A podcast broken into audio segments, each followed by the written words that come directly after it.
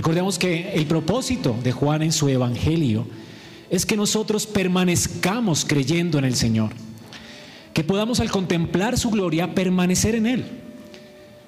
De hecho, Él escribe en el capítulo 20 su propósito, diciendo que Él quiere que esas cosas las escribió Él, las escogió, las eligió, inspirado por Dios, para que creamos y para que al creer tengamos vida. Y esta vida eterna está en conocer a Cristo, en poder tener más comunión con Él, en poder disfrutar de más, más y más su gloria. Así que este Evangelio se trata de creer. Juan escribió este Evangelio para que creamos, para que permanezcamos en la fe. Y de hecho, los Evangelios, no solo el de Juan, pero los cuatro Evangelios fueron escritos para la iglesia. Son testimonios de los apóstoles para nosotros. A veces pensamos que el Evangelio es para los incrédulos y en un sentido, pues los incrédulos se arrepienten y solo pueden venir la fe por la predicación del Evangelio. Pero la Biblia, los Evangelios escritos, la Biblia escrita, es para los creyentes. Dios escribió esto para la iglesia. Juan está pensando en la iglesia visible y es a la iglesia a la que él intenta convencerlos de quién es Jesús. Es a la iglesia a quien Juan intenta mostrarle la gloria de Cristo. La iglesia permanece por la fe en el Evangelio. Nosotros comenzamos nuestra vida cristiana creyendo en el Evangelio y solo permanecemos creyendo en el Evangelio. No es posible vivir nuestra vida cristiana sin el Evangelio. ¿Y quién es el Evangelio sino Cristo, su persona, su obra? La buena noticia, hermanos, nuestra no es simplemente una, un mensaje. La buena noticia, decir el Evangelio, que significa buenas noticias, es una persona. Cristo es el Evangelio, Cristo, lo que Él es, su obra. Así que Juan escribe para que conozcamos más a Cristo y para que creyendo en Él tengamos vida eterna. Juan está cumpliendo pues la tarea de evangelista. Y de hecho, eh, cuando Pablo oraba por Timoteo cuando le, envió a Éfeso para que ordenara la iglesia y predicara en esa iglesia, Timoteo se sentía muy desanimado por la iglesia. En la iglesia habían falsos maestros, estaban levantando hermanos que estaban en contra de, su, de sus eh, mensajes. Muchos en Éfeso estaban no cumpliendo con el Señor. Era una iglesia que desanimó a Timoteo. De hecho, menospreciaban su enseñanza a causa de que Timoteo era soltero y estaba solo. Sin embargo, Pablo anima a Timoteo para que nadie menosprecie su juventud y lo anima para que siga cumpliendo la tarea de evangelista con la iglesia local. Timoteo tenía que entender que él debía cumplir esa obra de evangelista. En 2 Timoteo 4:5 Pablo dice, pero tú sé sobrio en todo, soporta aflicciones, son propias de un pastor, haz obra de evangelista, cumple con tu ministerio. Para eso Timoteo fue dejado en Éfeso. Pablo no le está diciendo a Timoteo que cumpla la tarea de evangelista con los impíos, sino con la iglesia de Éfeso, que lo estaba menospreciando, que tomaban en poco sus palabras, que era la palabra de Dios. Para eso Pablo lo había puesto en la iglesia. Y entonces Pablo lo anima con estas palabras. Ese es el llamado, pues, del pastor de una iglesia, hacer obra de evangelista. Juan está haciendo la obra de evangelista al escribir su mensaje. Este evangelio fue escrito para la iglesia, para animar a la iglesia a creer en Cristo. Es a la iglesia a quien Dios habla en todo el evangelio, no es a la gente de afuera. Es para ti. Lo que predicamos, cada enseñanza es para ti para la iglesia visible, para la comunión de las personas que han profesado su fe y se han unido a la iglesia visible. Es para ellos el Evangelio. Es para que permanezcamos en la fe, para que permanezcamos en arrepentimiento, para que sirvamos al Señor. Así que esta mañana lo que vemos aquí es a Jesús viniendo a los suyos, a su iglesia visible. Jesucristo viene a su iglesia a cumplir con su tarea de evangelista. Es lo que leemos aquí. Dos días después salió de allí, de Samaria, y fue a Galilea. Y más adelante en el versículo 46 dice, vino pues Jesús otra vez a Caná de Galilea, donde había convertido el agua en vino. El Señor vino otra vez a Galilea. Aquí Él viene como profeta, dice, porque Jesús mismo dio testimonio de que, el, de que el profeta no tiene honra en su propia tierra. El Señor vino a su pueblo de nuevo. Él deja Samaria para concentrar todos sus esfuerzos en seguir cumpliendo su tarea de evangelista en Israel, en la iglesia visible de su momento. Así que Jesús está haciendo aquí en la historia lo que Juan nos narra hoy. Eh, Jesús está haciendo su tarea de evangelista y esto es maravilloso. Jesús está regresando a los suyos. Él está regresando a su iglesia, a la iglesia visible, a los de, a los de Galilea, así como había estado en Jerusalén anunciando el reino. Jesús entonces se sigue revelando a ellos, se sigue manifestando a ellos, porque Él es el Evangelio. Él va a hablar de sí mismo. Él les va a mostrar su gloria con sus milagros. Él les va a mostrar quién es Él, hablándoles acerca de Él, convenciéndolos de quién es Él, de cómo Él vino a traer vida eterna. Él vino para que confiaran en Él, Él vino a salvarlos de sus pecados. Así que el Señor viene a Galilea a hacer esta tarea, la tarea que le recomienda Pablo a Timoteo, la tarea que está haciendo aquí Juan al escribirle a la iglesia de su tiempo para que permanezcan creyendo y por ende a nosotros. Así que el Evangelio es para la iglesia. Como evangelista, pues, el Señor está aquí en medio de su pueblo y voy a dividir mi texto en dos porciones. En primer lugar, vamos a ver del 43 al 48 cómo el Señor está cumpliendo su tarea de evangelista, condenando o reprobando la incredulidad. Así que vamos a ver en primer lugar del 43 al 48 a Jesús como evangelista reprobando la incredulidad. Y luego, del 48 al 54, vemos aquí a Jesús recompensando la fe. Así que Jesús reprueba la incredulidad y recompensa la fe. Esto es lo que está haciendo Jesús en medio de su pueblo. En primer lugar, veamos cómo Él está reprobando la incredulidad. El Evangelio entonces se trata de que creamos. Por eso la incredulidad no está bien para los que escuchan el Evangelio. El Señor reprueba nuestra incredulidad. Y esto es lo que el Señor hace al comenzar nuestro texto. En Juan 4, 46, que sería como eh, el resumen de todo lo que se ha venido diciendo, del 43 al 46, dice, vino pues Jesús otra vez a Cana de Galilea, donde había convertido el agua en vino. Y había en Capernaum un oficial del rey cuyo hijo estaba enfermo. Jesús, recordemos, había pasado dos días gloriosos en Samaria. La gente le estaba honrando en Samaria. Samaria no era parte de la iglesia, por supuesto. Él estaba evangelizando en Samaria. Y la gente en Samaria le rogó que se quedara dos días con ellos. Querían un seminario intensivo con el Señor. Ellos no simplemente fueron a encontrarse con el Señor y para que les hablara un ratico.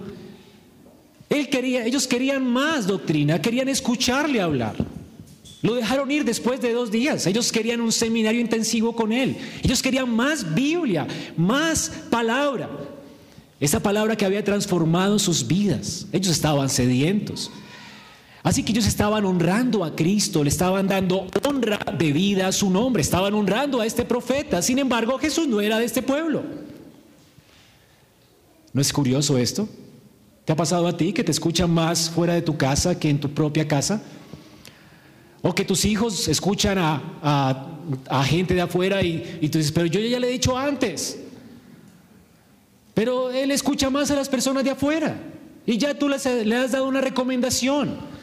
Porque a veces se nos hace liviana las palabras de los padres a causa de la familiaridad que tenemos con ellos. Y esto estaba sucediendo en Galilea con Jesús. Ahora, sin embargo, afuera, fuera de su casa. Personas ahora estaban honrándole. Y ahora estaban llegando también ellos a la iglesia, gente que no lo conocía, gente que no tenía ni idea quién era él. Esta mujer de Samaria, que odiaba de, hecho a los, a los eh, judíos, ahora estaba eh, queriéndole escuchar, honrando su palabra, dándole peso a su palabra.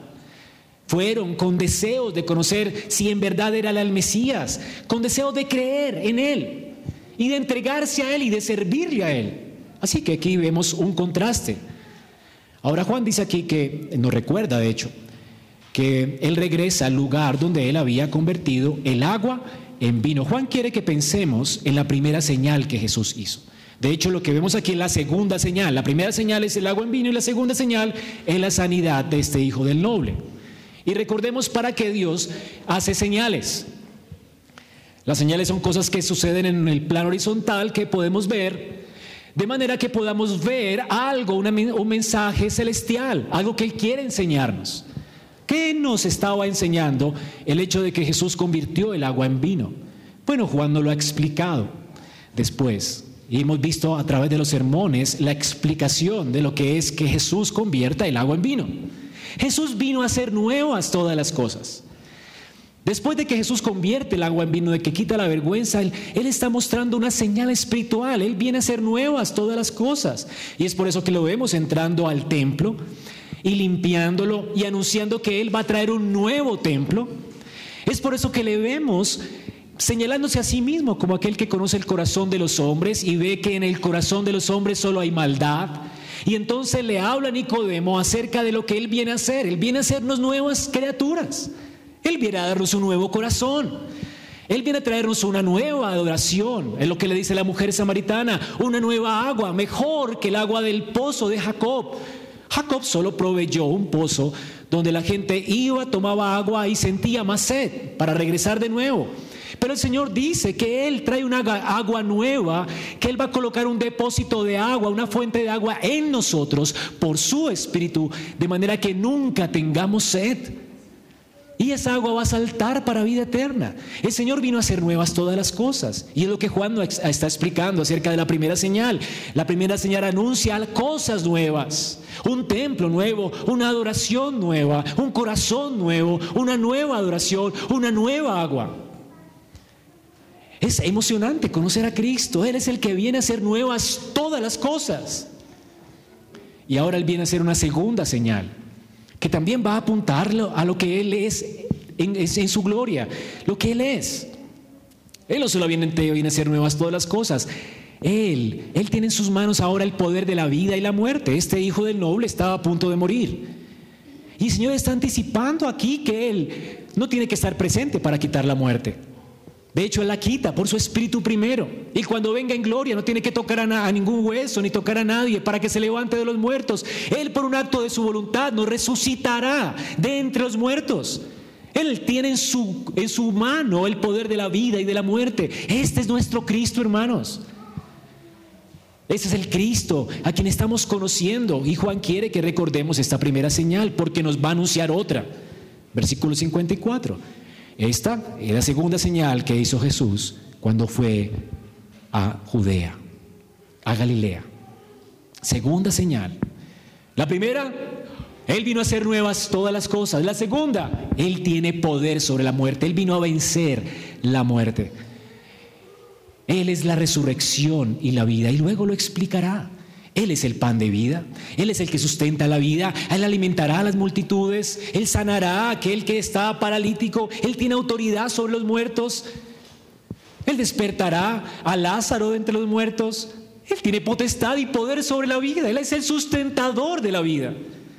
Y de eso se trata el resto de Juan, de demostrarnos cómo esta segunda señal realmente es una realidad para el creyente. Él no solamente vino a hacer nuevas todas las cosas, Él vino a darnos vida. Hermano, usted tiene esperanza. Esta, esta vida no se acaba acá. El Señor tiene potestad sobre la vida. Él venció la muerte en la tumba, resucitó de los muertos y nos resucitará con Él en gloria. Esta es la esperanza del creyente. Y Juan quiere que lo recordemos. Esta es la segunda señal, pues. Pero también, mientras el Señor proclama quién es Él, mientras el Señor nos muestra quién es Él, él está siendo rechazado por el pueblo a quien se está manifestando. Y esto es triste. En el capítulo 5, versículo 16 leemos. Por esa causa los judíos perseguían a Jesús y procuraban matarle, porque hacía estas cosas en el día de reposo. El Señor muestra su gloria a su pueblo. Él viene a manifestarse a su pueblo, a su iglesia. ¿Y qué hace la iglesia? Lo quiere matar. El Señor viene a hacernos bien y lo queremos matar. Él no encuentra honra en su iglesia. Él no encuentra un pueblo bien dispuesto. Él encuentra resistencia en su pueblo. De hecho, tanta que lo llevarán luego a la cruz. A partir del capítulo 5, la persecución hacia Jesús se va a intensificar más. Y podemos ver el resumen de Juan, capítulo 1, de toda su carta. A partir del capítulo 5 es, los suyos no le recibieron.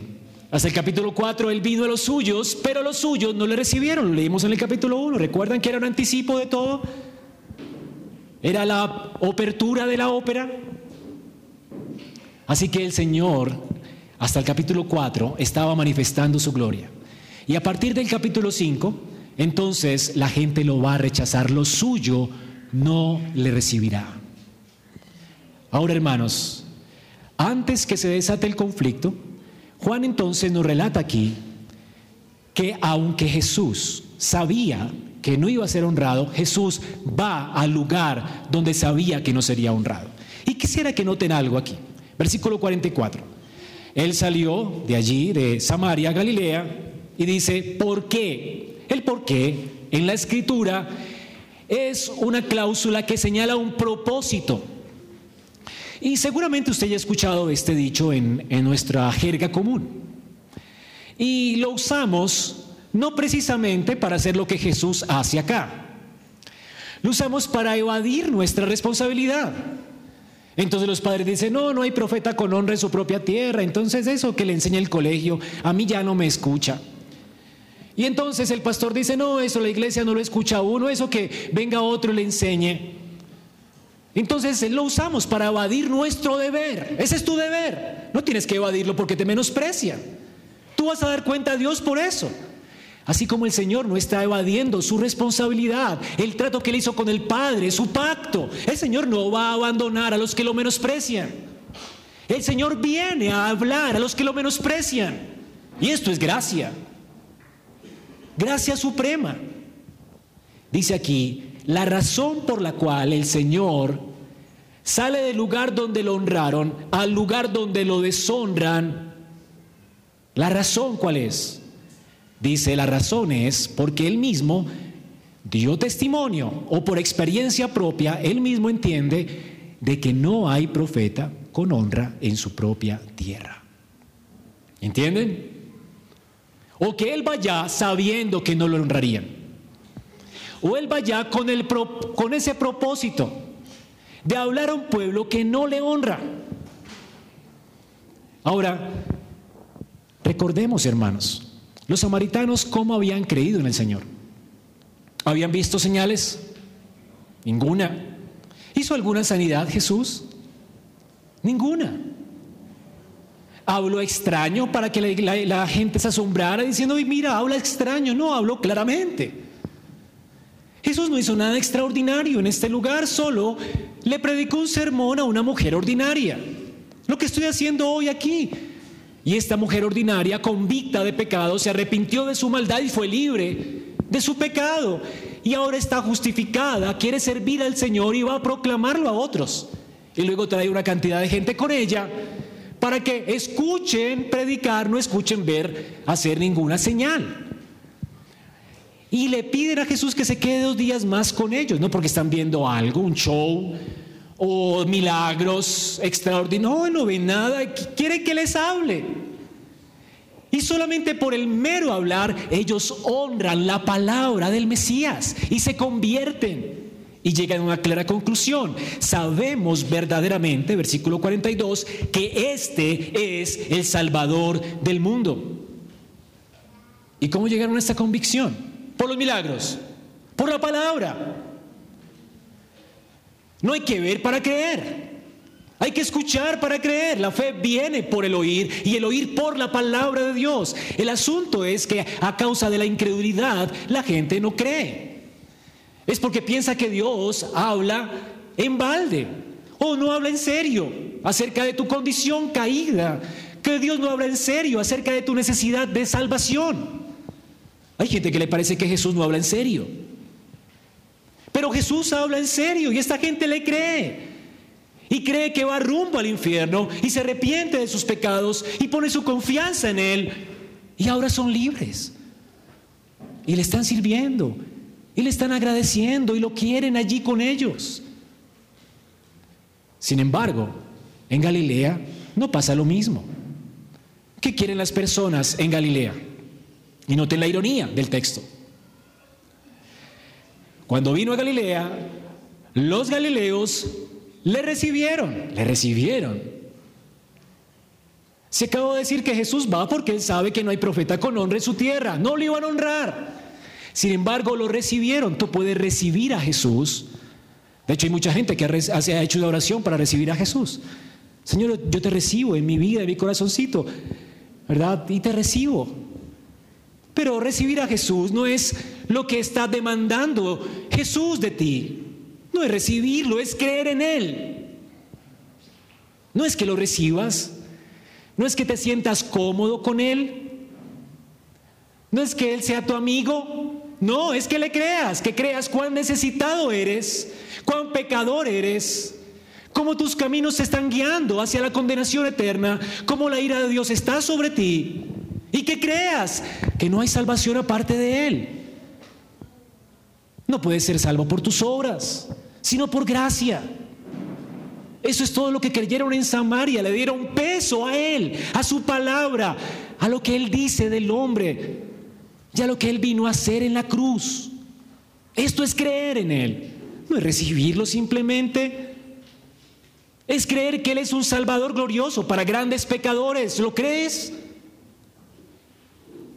Esto es lo que exige el Señor de ti, fe, no que lo recibas.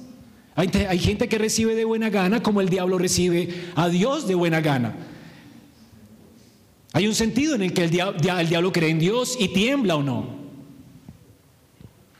De hecho, el diablo es más creyente que muchos que dicen ser creyentes, porque él cree en Dios y tiembla, y muchos ni tiemblan. Pero el Señor no está diciendo que lo recibamos de esta forma, sino que creamos en Él y por eso es que Él reprende la fe de los galileos. Estos galileos estaban simplemente viendo las señales. Dice que la razón por la cual lo recibieron es porque habían visto todas las cosas que había hecho en Jerusalén en la fiesta. Porque también ellos habían ido a la fiesta. Así que Jesús regresa a Galilea, sabiendo que no le estimarían, que lo menospreciarían. Aquí el Señor está dando testimonio de sí mismo de que el profeta no tiene honra en su propia tierra. La palabra dar testimonio quiere decir que él mismo lo experimenta. Es decir, él, él mismo, cuando da testimonio, él mismo está experimentando lo que los profetas habían experimentado. Él mismo está experimentando lo que Timoteo estaba experimentando en la iglesia de Éfeso que la gente no recibía sus palabras, porque era muchacho, un joven, era alguien familiar como nosotros. Jesús lo, él lo entendía. Hermanos, de hecho, Jesús, Jesús, Jesús te entiende a ti. Si es que estás siendo menospreciado por tus hijos a causa de que les estorbas en tu pecado y los llamas a la fe. El Señor está en un sentido codescendiendo y también entiende, Él se asocia con sus profetas. Así que él salió aquí al lugar donde sabía que no lo honrarían, porque entendía que esta era su deber, su obligación. El Señor vive siempre con, un sentido de obligación, de propósito.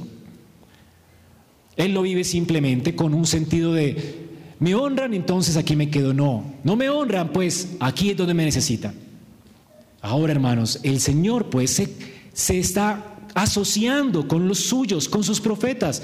Dios lo ha enviado a hablar, a hablar por él. Esto hacía un profeta. ¿Qué hace un profeta? Lo que no hace es que reciba honra, no recibe honra. A los profetas los apedrearon, los persiguieron. Timoteo se sentía poco estimulado y poco animado por su propia iglesia porque no lo honraban, ¿verdad?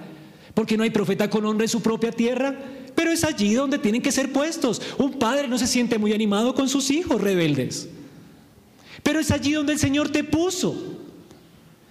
Para criarlos a ellos en la amonestación del Señor, aunque menosprecien tu enseñanza y tu instrucción. Es allí donde tú tienes que estar. Es por eso que Dios pone padres. Es por eso que Dios trae profetas. Es por eso que Dios envía pastores. Y Jesús mismo da testimonio de esto. Él se asocia, Él entiende esta carga. Y Él vino a llevar esta carga porque está buscando salvarnos. Y esto es emocionante, hermanos. Que el Señor tenga tanta paciencia con nosotros y que esté dispuesto a salvarnos, a pesar de que muchas veces le menospreciemos. Eso tiene que ser alentador para todo padre de familia. Tú tienes que cumplir tu deber porque tus hijos te honren. A pesar de que no te honren, tienes que cumplir tu deber porque precisamente es por eso que el Señor te puso allí como papá. Es por eso que si tú eres llamado al ministerio como anciano, pastor, a pesar de que no te honren ni te estimen, tienes que cumplir con tu llamado y con tu deber, porque es precisamente por eso, porque no estiman ni honran a Dios, que Dios te puso allí en el ministerio. No estamos en el cielo, hermanos. Está la iglesia visible, lastimosamente. Este es el lugar donde Dios nos puso y el Señor entiende. Y Él va a permanecer fiel. Él no se va a retirar de allí. Él va a seguir mostrando su gloria allí porque este pueblo le necesita. Por eso es que Él viene a condenar la incredulidad. Y Él viene a alentarnos a la fe. Es lo que está haciendo en el pasaje. Hermanos, Jesús entonces se identifica con los que sufren a causa de su tarea, de su papel no piense, yo estoy solo con estos hijos rebeldes. No estás solo. El Señor da testimonio de esto. El Señor te entiende. No piense, yo estoy solo con estos padres que no entienden mi fe, que me critican, que no me quieren escuchar, que no quieren. El Señor te entiende. Él, tú no estás solo lidiando con el pecado en este mundo. El Señor se compadece de nuestras cargas, de nuestras luchas, porque Él mismo las experimenta.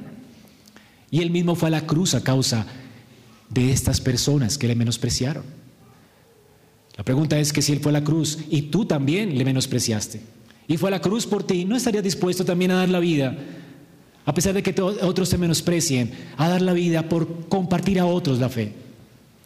No estarás dispuesto, aunque tus hijos jamás te agradezcan, jamás y seas menospreciado y jamás te digan las gracias, no estarás dispuesto a entregar y a dar tu vida por ellos. No estarás dispuesto, si el Señor hizo esto por ti, no, no estimula esto a nuestra fe y a nuestra confianza para cumplir con nuestro deber pactual. Como pastor, esto me estimula. Hermanos, aquí está el ánimo. El Señor va a Galilea porque sabe que los suyos no le estiman. Él no espera ser honrado, Él espera salvar. Él no quiere honra para sí mismo, Él quiere amar y salvar. Ese es el propósito de Cristo. Él no está pensando en Él, está pensando en otros. Él se ha derramado en amor por otros. Y a eso viene Él a sufrir en manos de su pueblo para mostrarle su amor, su paciencia, su longanimidad o el colmo de su paciencia, para así guiarlos al arrepentimiento. Es increíble que Dios tenga tanta paciencia contigo. Como cada domingo te estoy predicando lo mismo y Señor sigue siendo paciente y sigue estando aquí manifestando su gloria, llamándote al arrepentimiento. Y aún no es muerto todavía porque deberías morir a causa de tu rebelión. Pero el Señor está allí paciente, esperando de ti fruto. Eso es el Señor, el Señor quiere y mostrarnos esa paciencia. ¿Para qué? Para guiarnos el arrepentimiento. Esto es lo que nos dice Romanos 2.4. Subráyalo, léelo, apréndetelo, memorízalo. Oh, menospreciáis la riqueza de su benignidad. ¿A quién le está hablando Pablo? A la iglesia visible, a Israel a los que se creían, ¿verdad? Que eran parte nominal del pueblo de Dios. ¿Menospreciáis las riquezas de su benignidad y paciencia y longanimidad o el colmo de su paciencia? ¿Acaso ignoras que esta bondad de Él que cada día llama a un pueblo que le menosprecia y llama y llama y llama y llama, no te debería guiar esto al arrepentimiento? Hermanos, Dios tiene mucho amor y mucha paciencia. Esto debería humillarnos y hacernos temblar. Vendrá un día cuando no habrá oportunidad, pero el Señor hoy te está dando otra, otra nueva oportunidad de abrir tus ojos y servirlo. No tienes que quedarte en el lugar donde estás hoy. Tú puedes hoy creer en Cristo sin menospreciar su palabra, darle peso a su palabra, obedecerlo. El Señor te está llamando a la fe, a que le creas, a que no tomes en poco su salvación, a que creas cuán necesitado eres de gracia, que experimentes su amor y su misericordia. Otro domingo más, recordándote cuán terrible es tu corazón y cuán glorioso Salvador es Él. Quizás sea el último domingo para ti, no lo sé. ¿Ignoras que su benignidad te debería guiar al arrepentimiento? ¿Esperarás otro domingo más para desearlo, para estimarlo? ¿O le seguirás teniendo en poco? Hermanos, esto es una exhortación. Este pasaje es una exhortación. El Señor se levanta aquí en el versículo 48 diciendo, si no viereis las señales y prodigios, no creeréis. Galilea le está menospreciando y él les está exhortando. Eso es un regaño. De hecho, en griego suena fuerte. Algunos comentaristas dicen que no entienden cómo es que este hombre, de oficial del rey, al sentirse regañado, sigue pidiendo y sigue rogando. Bueno, yo sí entiendo por qué. Pero lo curioso es que tú vengas a Dios, Señor, eh, cúrame, sáname, y el Señor te regañe. ¿Se acuerdan de la mujer sirofenicia? Señor, dame, hazme este milagro, dame este favor. Yo no puedo darle de comer la comida de los hijos a los perros. ¿Se acuerdan? Eso es ofensa, ¿verdad? Es ofensivo. ¿No es el evangelio ofensivo? El Señor está aquí siendo de alguna manera fuerte. Estas palabras son fuertes, de exhortación. Si no ven algo ustedes, no creen. Yo soy tu payaso, lo que está diciéndole la gente. ¿Acaso yo soy tu payaso? ¿Quieres un acto más para que creas? Me estás usando. ¿No te das cuenta que tu relación conmigo es utilitaria? ¿Me buscas simplemente para calmar tu, tu ansiedad? ¿Simplemente vienes aquí para sentirte un poco mejor? colocarte un poco de espiritualina allí y entonces ahora te sientes más cómodo contigo mismo, más satisfecho contigo mismo. ¿Eso es lo que tú esperas? ¿Tu relación con Él es utilitaria? ¿Eso es lo que vienes a buscar de Él? ¿O vienes a buscarlo a Él, a servirlo a Él, a humillarte delante de Él? A tener relación con Él. ¿Es Él lo que te importa o lo que Él te da? Este, es el carácter de la incredulidad. El Señor está condenando el carácter de la incredulidad. Y hermano, mientras piensas en las implicaciones de esto, piensa por un momento en tu propio corazón. Y quiero ser igual de fuerte como lo es el Señor aquí, para que te cuestiones tú, que estás sentado allí. ¿Cuánta incredulidad hay en tu propio corazón hoy? ¿Cuán maligna es tu incredulidad? Fíjate, hay señales claras acerca de lo que es la incredulidad. La incredulidad te va a matar. No es buena la incredulidad. El Señor aquí no está aprobando la incredulidad. No está bien que seas incrédulo. El Señor te invita a ser creyente. Y fíjate, ¿qué es lo que hace un incrédulo? Y revisa tu propio corazón. El incrédulo no está buscando al Señor, está buscando sus dones. El incrédulo quiere ver señales. Los galileos estaban buscando señales. Los samaritanos estaban dispuestos a escuchar la palabra, le daban peso a la palabra y creyeron en la palabra, obedecieron a la palabra y estaban dispuestos a tener comunión con Cristo solo por lo que Él es, el Mesías, el Salvador del mundo. Sin embargo, ellos querían sus dádivas, ellos no querían su palabra. De hecho, cuando la situación se pone más fuerte y las palabras del Señor se ponen más fuerte y le habla de comer su carne y tomar su sangre, ellos se van a ir, lo van a dejar solo. Ellos no quieren exhortación fuerte, ellos quieren ver un acto glorioso. Por eso es que las iglesias que endulzan el oído de la gente están llenas, porque esto es lo que la gente impía quiere. Esto es lo que el incrédulo quiere, un acto, un show. Que alguien sea sano. ¡Wow! Un show. Quieren experimentar adrenalina, una emoción fuerte, algo que les impacte, pero no quieren su palabra. no lo estiman, no quieren buscarlo a Él por lo que Él es, el Mesías, el Salvador del mundo. De hecho, ni creen que necesitan un Salvador. Estas personas se creen religiosas. Ellos no sentían la necesidad de un Salvador, se creían buenos, no como los samaritanos. De hecho, este hombre que viene a Jesús debió ser una lección para ellos, porque era un herodiano, servidor de Herodes, y para un Galileo esta gente era, ¿verdad? Y que él haya creído es para causar a celos a un pueblo que está tan endurecido de corazón. Ahora, hermanos, el Señor no quiere que le busques como un obrador de milagros, sino como tu Salvador y tu Rey. Él quiere que te rindas a Él, que te humilles a Él, que tengas relación con Él, que le ames. Es posible que un incrédulo esté aquí en la iglesia. Esta gente estaba en la iglesia visible, era el pueblo de Dios, visible, pero no lo estaba buscando a Él. Es posible que tú hoy no estés buscando a Él. Y pregúntate, pregúntate a, a, ti mismo, ¿qué estoy yo buscando aquí al venir a esta iglesia? ¿Un trabajo tal vez? Un puesto para sentirme más orgulloso conmigo mismo, para superarme, para mostrar a los demás que puedo superarme, conocer más para humillar a otros. ¿Qué estás buscando aquí? ¿Amas al Señor? ¿Tu corazón está creciendo en amor por Él? ¿Tienes intimidad con Él? ¿En verdad pasas tiempo con Dios? ¿En verdad sales de aquí y dices, Señor, yo no quiero salir corriendo, quiero dos días más intensivos de palabra. ¿Es el deseo acaso de tu corazón querer más Biblia o menos Biblia? ¿Por qué puedes estar dos horas viendo una película y no soporta ni siquiera diez minutos de palabra? Examina tu corazón.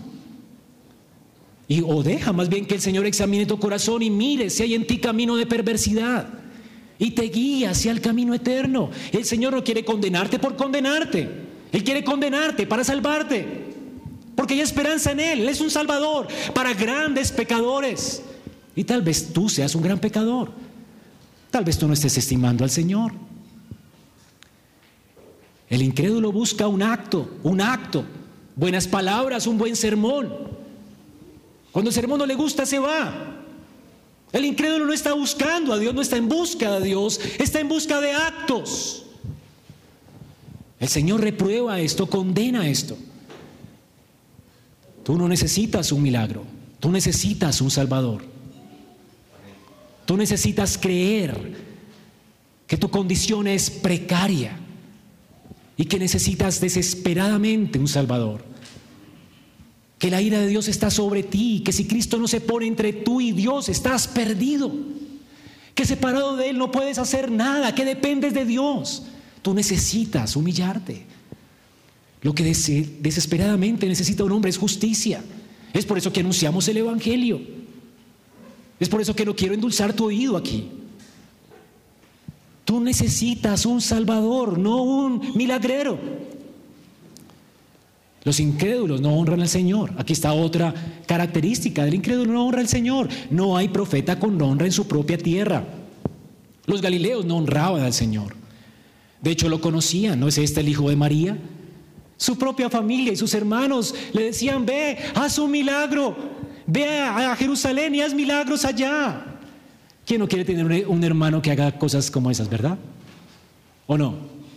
Nos sentimos bien con nosotros mismos teniendo un hermano que cure cojos, que resucite muertos. ¿Y crees, mi hermano? Esto levanta nuestra autoestima, nuestro orgullo. Habrá muchos aquí sentados que les enorgullece ser reformados. ¿Quieres ser quien el avance de la reforma? Todos tienen que reconocer la reforma, porque esto te enorgullece, te llena de orgullo ser reformado, ¿acaso? Para eso no te salvó el Señor. El Señor quiere que le honres a Él, no movimiento. No, que le honres a Él por lo que Él hace, sino por lo que Él es. Él quiere intimidad contigo, que le ames, que le estimes. ¿Acaso no sabes que Él mismo dice que el que no lo ame a Él es maldito? Esto es lo que dice la palabra de Dios en Corintios. El que no ame al Señor, que sea maldito. Está bajo maldición. Él quiere que le ames, que le desees a Él. Y tú puedes tener una reforma solamente para elevar tu orgullo. Pero ni le buscas en su palabra. No tienes hambre y sed. Eso, no, ni siquiera sabes lo que es que la palabra sea miel a tu paladar. Nunca has experimentado la gracia de Dios en su palabra y en su ley. Nunca te has arrepentido. No le buscas porque Él es amor. Lo, lo usas para tus fines. Y es horrible usar la fe para elevar tu orgullo. Cuando la fe que demanda el Señor de ti es que te humilles delante de su mano y que le sirvas. Si alguien tiene que gloriarse, no es por pertenecer a un movimiento, no es por, tener a Jesús como hermano. Si alguien tiene de qué enorgullecerse, debe ser de conocerlo a Él y temerlo. ¿No dice eso, esto la palabra? Ahora, Jesús le resultaba a estas personas tan familiar que tenían la osadía de entrar en medio del culto en la casa de Pedro, hermanito, hermanito, mira, ahí están tus hermanos. Eh, lo veían como un hermano más. Ah, no importa que esté hablando, aquí vinieron sus hermanos y su mamá. Jesús, mira, tu mamá está allí. No tiemblan ante él. Piensan que es su amiguito, que le pueden hablar como cualquier persona. Hermanos, el Señor es digno de honra. La Biblia dice que Él es fuego consumidor y que temblemos ante su presencia. A veces venimos aún a su casa con ligereza, como si Él fuera tu amiguito. Pregúntate a ti mismo, ¿cuánta reverencia hay en tu corazón por Él? ¿Cuánto le estás glorificando? ¿Cuánto peso de gloria tiene su palabra para ti? Es que la está leyendo mi hermanito, el pastorcito. Puedo ser joven, hermanos, pero esta es la palabra de Dios. La honrarás, honrarás al Señor. Esto es lo que Él demanda de ti. Esto es una relación utilitaria. Esto es lo que llamamos cristianismo nominal, que recibe a Jesús, pero no hay convicción de pecado, no hay arrepentimiento, no estiman la palabra, no hay transformación en sus vidas, ni cree que la Biblia lo puede transformar a él. No acuden a los medios de gracia porque desestiman la palabra, no creen que Dios los puede transformar a través de unirse a una iglesia, comprometerse con la iglesia. Les pasa por alto la palabra. Eso quieres en tu vida, ser un incrédulo. ¿Acaso no tiene peso la palabra de Dios para ti? ¿Acaso no la escucharás hoy y la pondrás por obra, la obedecerás porque tiene peso? ¿Acaso no buscarás comprometerte, compañerismo con la iglesia, servir a otros? ¿Acaso no buscarás honrar a tu Señor? ¿Qué es lo que hizo este hombre cuando recibió el milagro? Se comprometió en pacto con Cristo. Fue a su casa y les mostró la gracia y la fe y su casa creyó con él. Esto es compromiso. Los incrédulos también desestiman al Señor, no le honran y lo desestiman. ¿Cuánto desestimas tú al Señor? La palabra honra significa esto, no darle el valor que esa persona merece, desestimarla, no tenerlo como alguien digno o costoso, como si él no tuviera dignidad como si Él no me mereciera un mejor servicio en nuestro trabajo, como si Él no mereciera que yo pudiera renunciar a mi vida para cumplir mi deber como esposo o hijo o padre. Es ofrecerle un servicio a medias a Él. Esto es tenerle un poco a Él. Pregúntate en tu corazón, ¿cuánto estás esforzándote por servir a tu Señor? En tu familia, en tu trabajo ¿Acaso le tienes en poco? ¿Tienes tan en poco su gloria? ¿Que no te importa decir lo que sea y manchar su nombre y su honor con tu palabra y con tu estilo de vida? ¿Lo tienes tan en poco? Cuando fuiste creado a su imagen y semejanza. ¿Han examinado su corazón? ¿Has examinado tu corazón? ¿Te sientes redarguido? ¿Qué esperas para arrepentirte? Y aquí va el aliento, hermanos. Aquí va el aliento. ¿Qué hace este hombre después de escuchar semejante reprimenda? Esta es la reprimenda que el Señor les da. Ustedes no creen si no ven. Es una reprimenda. Pero ¿qué hace este hombre? Y debe ser una vergüenza para muchos de nosotros aquí. En lugar de enojarse, en lugar de indignarse, de hecho, piensen en esto, hermanos, este hombre es un noble, un siervo de Herodes, algunos dicen que era el superintendente, Chuza. No sabemos quién es, pero sí, Juan lo conocía. Juan está dando testimonio de lo que él hizo después de que llegó a su casa. O sea, era conocido por la iglesia. El punto es, hermanos, que este hombre no se indigna, no se ofende. Él reconoce que está teniendo con el Señor una relación utilitaria. ¿Y qué hace? ¿Y qué hace? Señor. Lo primero que hace es reconocerlo como el Señor. Señor. Esto ya es un avance en la fe. Esto ya no es ver a Jesús simplemente como el niño de María, como el bebé del pesebre. Ahora levanta a Cristo como el Señor. Curios, un hombre noble, lleno de dinero, tapado en dinero. Nunca había sido humillado seguramente en su vida. ¿Qué hace alguien que manda a todo el mundo? Humillar a los demás. Y si lo humillan, él se las cobra, ¿verdad? Este hombre no, nunca ha sido alguien que se deje humillar. Ha escalado alto en Roma. Para escalar alto en Roma tenías que humillar a mucha gente. Sin embargo, este hombre reconoce a Cristo como el Señor. Y en lugar de salir corriendo a su reprensión, dice, Señor, me entrego completamente a ti. Si tú no haces algo, mi hijo muere.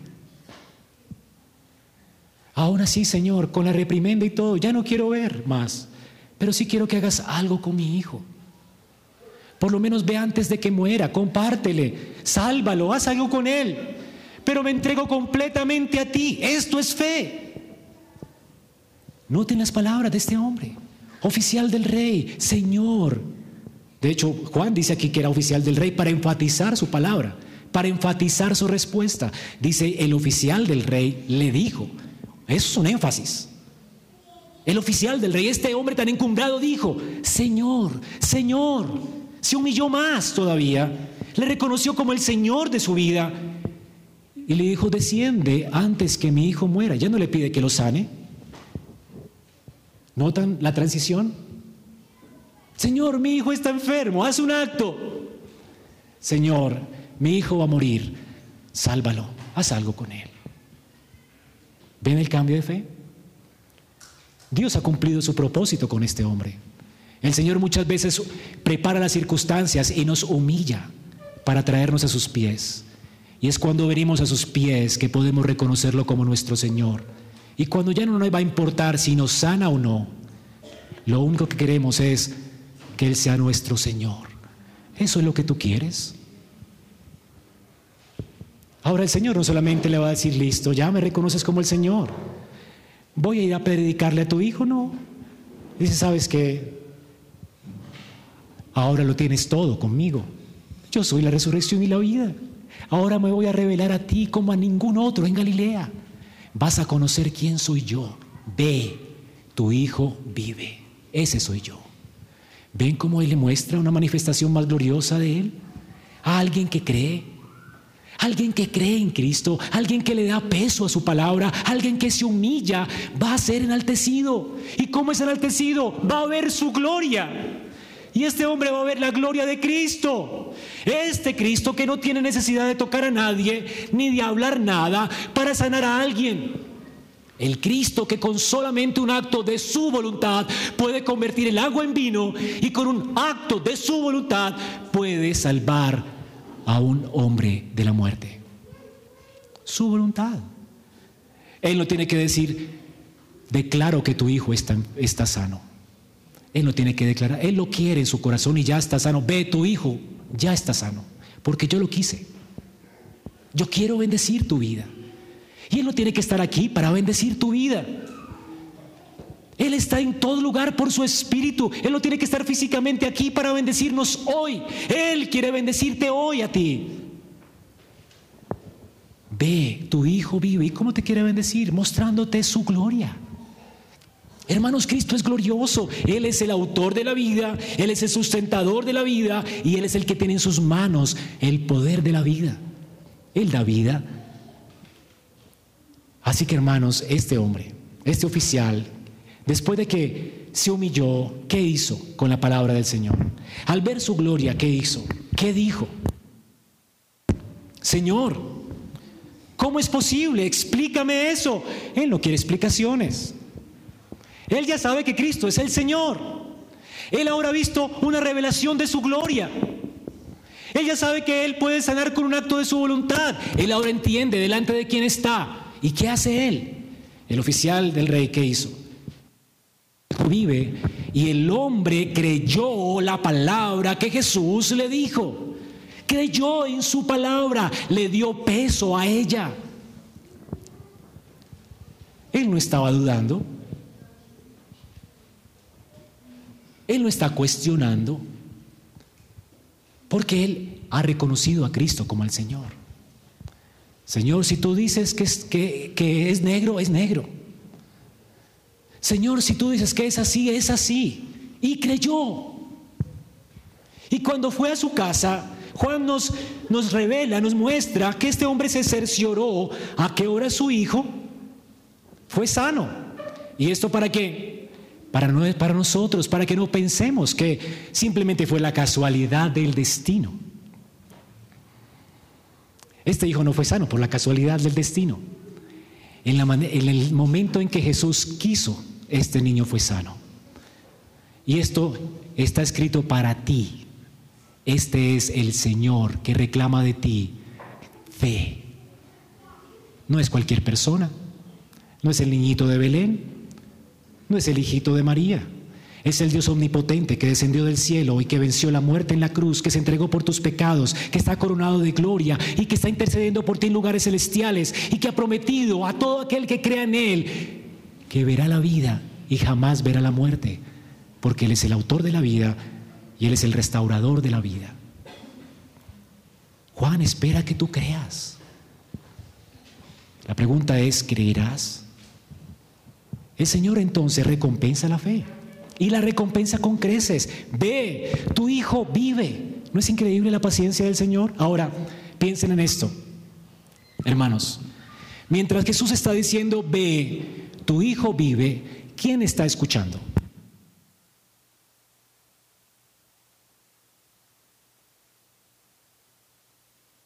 Los Galileos.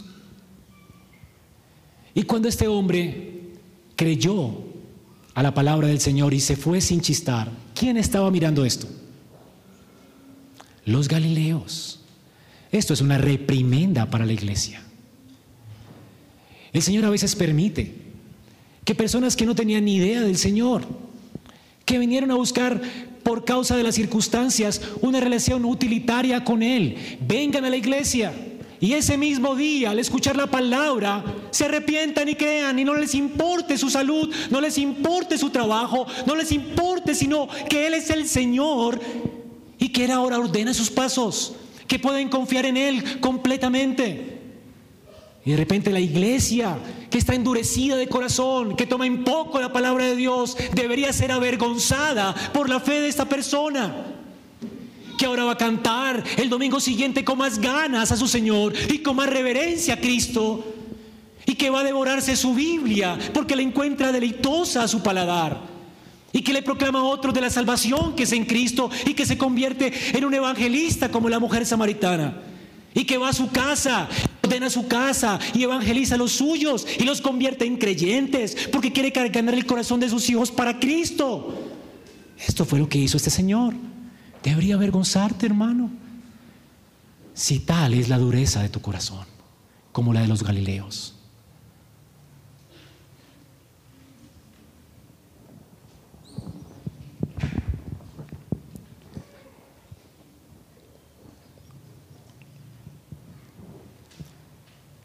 Este hombre pudo ver la gracia y el poder del Hijo de Dios a causa de su fe. Y esto es lo que Dios quiere mostrarte si te arrepientes hoy, hoy, de tu incredulidad. Él quiere mostrarte su gloria. Él no ha tenido paciencia contigo para condenarte. Él no quiere, que, no quiere que te vayas de este lugar sin que te arrepientas. Y es hoy el día de salvación para ti. No quiere que vivas una semana más en tus pecados. Que vivas una semana más tomando en balde su palabra. Que vivas una semana más sin amarlo y sin servirlo y sin reconocerlo como el Señor. Vete de aquí humillado. Hoy es el día de salvación para ti. Quizás hoy mueras. ¿Qué vas a hacer? ¿Tomarás en balde su exhortación y su reprensión? Él vino a salvar. El Señor ha dicho, no quiero yo la muerte del impío, sino que quiero que el impío se arrepienta. Si has sido convencido de que eres realmente un impío y un incrédulo, hoy, hoy, es, hoy puede ser el día de salvación para ti. Este hombre se arrepintió en el acto y creyó, él y toda su casa. Hoy, hoy puede venir esperanza para tu familia. Hoy todas las cosas pueden cambiar para ti si tan solo le reconoces como a tu Señor y sientes el peso de su palabra sobre ti y tiemblas a su nombre. Hoy, hoy puede cambiar todo para ti. Para este hombre cambió todo en su vida por su fe. Dios recompensa la fe, ¿no es increíble? La fe no es una obra. Sin embargo, Dios la recompensa. ¿Y por qué? Porque Él murió para esto. Él murió a causa de tu maldad. Para que a causa de su obediencia tú recibieras todas tus bendiciones. Esto es la fe. La fe recompensada cuando venimos con manos vacías al Señor. Y Él deposita en nosotros su gloria, su eterno peso de gloria para que le atesores, le ames y le sirvas. La salvación no se trata de dejar de estar enfermo. La salvación se trata de tenerlo a Él, como tu Señor, como tu Rey. De eso se trata. Tú vas a morir igualmente. Bueno, quizás no si el Señor viene hoy. Pero como quiera. El Señor te está llamando hoy a disfrutarlo a Él a temblar delante de Él, a obedecerle a Él, a servirlo a Él, a deleitarte en Él, porque Él eso quiere. Él está llamando a adoradores que le adoren en espíritu y en verdad. Hermano, ¿Él es tu deleite? ¿Es para Él tu servicio? ¿Es por Él que te esfuerzas? ¿Es porque entiendes que estás en pacto con Él? que te humillas y le sirves.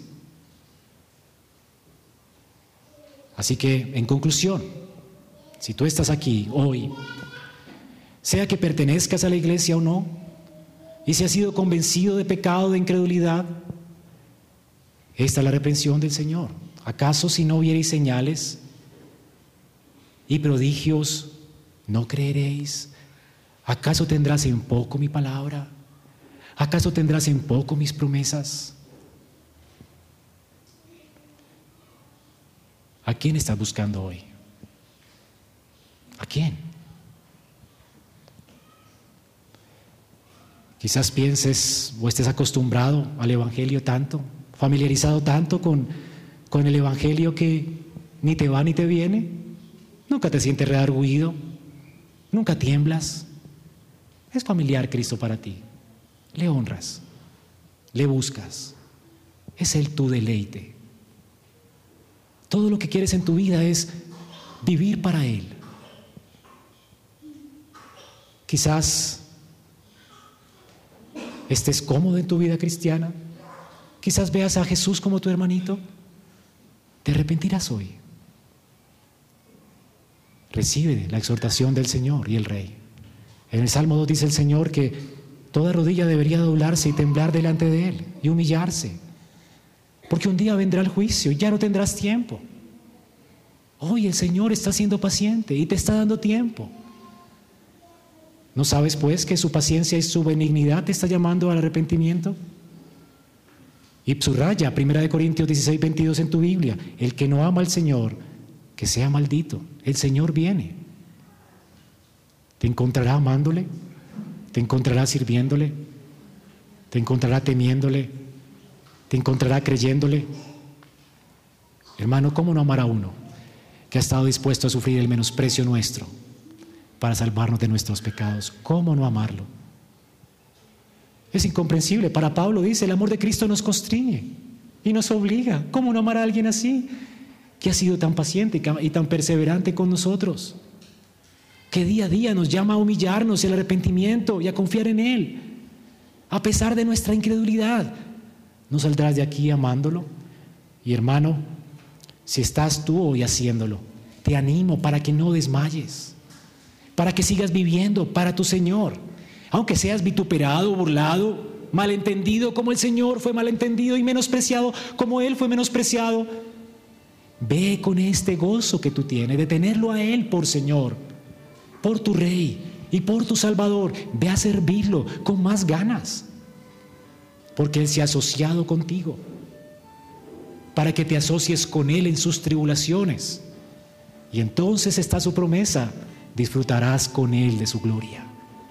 Hermano, tú tienes esperanza. Sal de aquí a servir con deseo al Señor. Porque la esperanza del creyente es esta, que un día el Señor vendrá en gloria. Y los que sufrieron con Él vivirán con Él eternamente y disfrutarán de Él eternamente, para que para Él sea la gloria. ¿Podrás darle gracias en esta mañana? Vamos a darle gracias al Señor. Esperamos que este mensaje haya sido edificante para tu vida. Si deseas este y otros mensajes, visita nuestra página en internet iglesiaraa.org. Este es un recurso producido para la Iglesia Cristiana Bíblica Raha.